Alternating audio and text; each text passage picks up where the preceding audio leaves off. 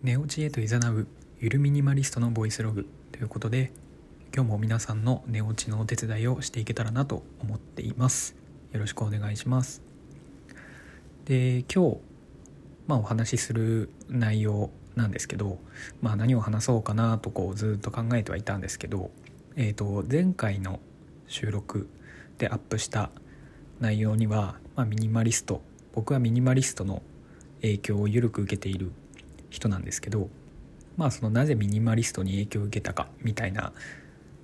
きっかけの部分をお話ししていたんですけど、まあ、もしよければそちらも聞きに行っていただけたら嬉しいなとは思っているんですけど今日はまあちょっとミニマリスト寄りのまた関連したお話をしていこうかなということで、まあ、そこまで大層な難しいお話ではないですけど、えーと、テーマとしてはゲームですね。まあ、皆さんまあ、聞いてくださってる方がどのくらいの年齢層の方かは僕は分からないんですけど、まあ、少なからずゲームで遊んだことは誰しも一度ぐらいはまあ絶対あるかなっていうふうには思っているんですけどえっとまあ僕がミニマリストになる前はですね、まあ、めちゃめちゃゲームが好きで、まあ、テレビゲームとか、まあ、パソコンのゲームとかスマホゲームとかもうとりあえずゲームいろいろなものを触って遊んできてました。でまあその中で、まあ、ミニマリストに、まあ、なったわけなんですけどそこでですね僕はスマートフォンに入ってるゲームアプリを全部消しました。消しました。えっ、ー、とアンインストールしました。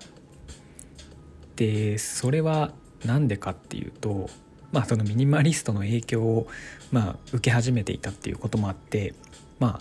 自分の身の回りのものとかをこう、まあ、いわゆる断捨離じゃないですけど、まあ、身軽にすっきりしていきたいなっていう気持ちが働いてですねまあ最初はこう物理的な、まあ、自分の身の回りにあるアイテムとかものをこうどんどん減らしていったんですけど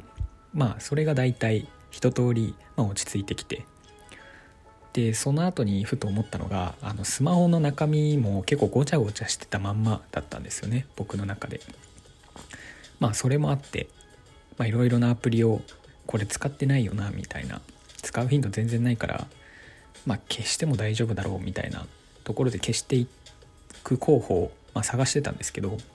そしたらまあ大体その時入れてた、まあ、たくさんのゲームたちがその候補に入ってきてですね、まあ、最終的に全てアンインストールをしました、まあ、もちろん楽しいゲームとか結構お金をつぎ込んでた、まあ、課金をしてたゲームとかもあったんですけどもうその段階でもう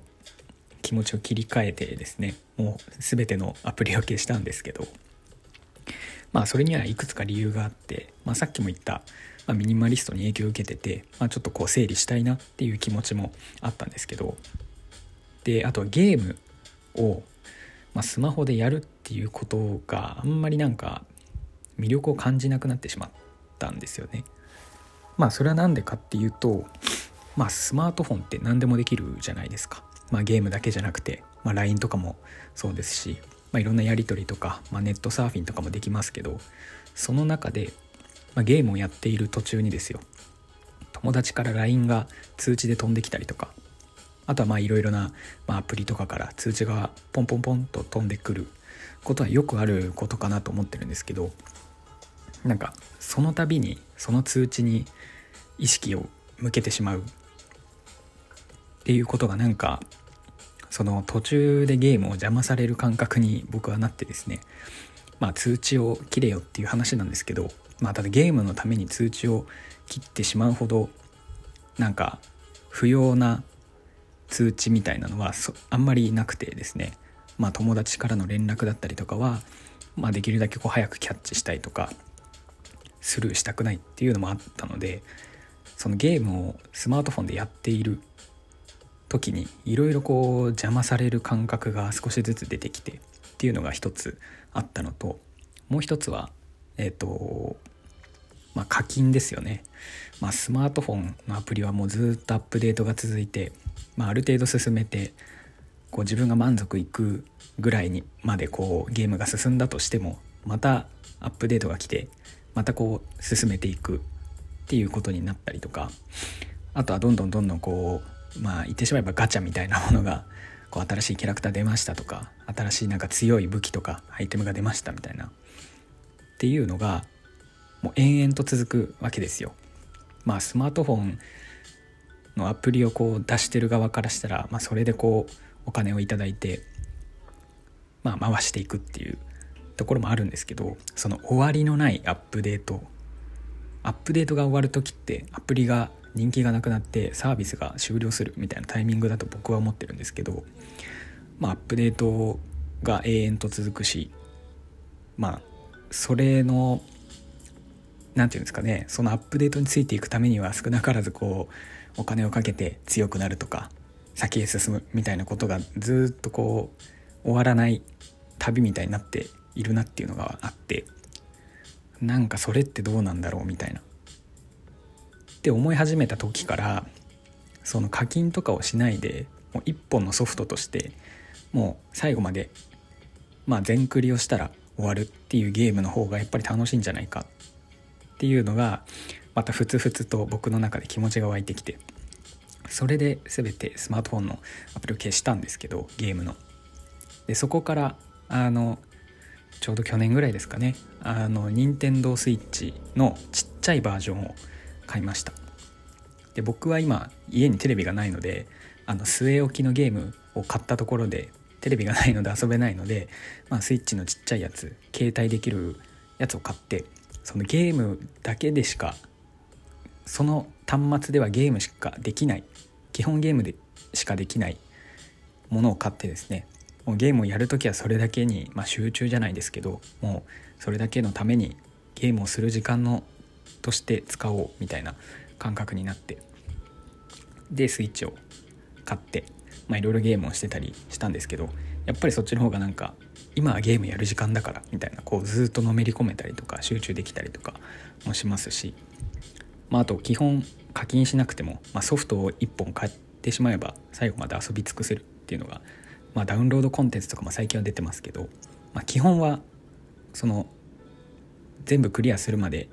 そのソフトを1本買えばずっとできる遊べるっていうのがあったのでなんかそれがいいなと思って任天堂 switch を買ったんですけどで最近ですねあのそこからまた考えがちょっと変わってきて昔のゲームやりたいなっていう発想になってでまあ結果から言うと あのゲームボーイミクロっていう初代任天堂 d s が発売された1年後に出た任天堂のゲームハードの中ではなかなか売れなかった あのハードがあるんですけどあのゲームボーイアドバンスのソフトしかできないめちゃめちゃ小さいポケットサイズのゲームがあったんですけどまあそれを今なんかプレミア価格がついてるんですけど新品だと7万とかそのくらいになってるんですけどそれをまあ秋葉原で探し回って中古で2万円ぐらいですかねそのぐらいで買ってで最近は、まあ、僕は世代なので24歳の年なのでゲームボーイアドバンスとか当時子供の頃めちゃめちゃ遊んでたっていうのもあって懐かしさもありつつあの当時手手を出せなかったいろいろな名作ソフトたちを今になってこう遊ぶみたいななんかそれがすごく心地よくてめちゃめちゃ楽しんでるっていう状況なんですけど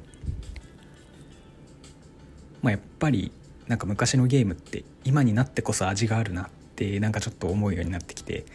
まあ、今で言ったらプレステ5とかもうめちゃめちゃ綺麗な画質でめちゃめちゃ遊び応えの遊び応えのあるソフトたちがいっぱい出てるんですけどただ今振り返ってそのゲームボーイアドバンスとか昔のいわゆるもうレトロゲームみたいな枠に入ってしまっているソフトたちを今遊ぶとなんか全然画質としては今と比べたらもう比べ物にもならないくらいの画質ではあるんですけどただなんかこう味があったりとかまあエモいっていうんですかね懐かしさがあったりとかまあそれでいてゲーム自体のやっぱ完成度は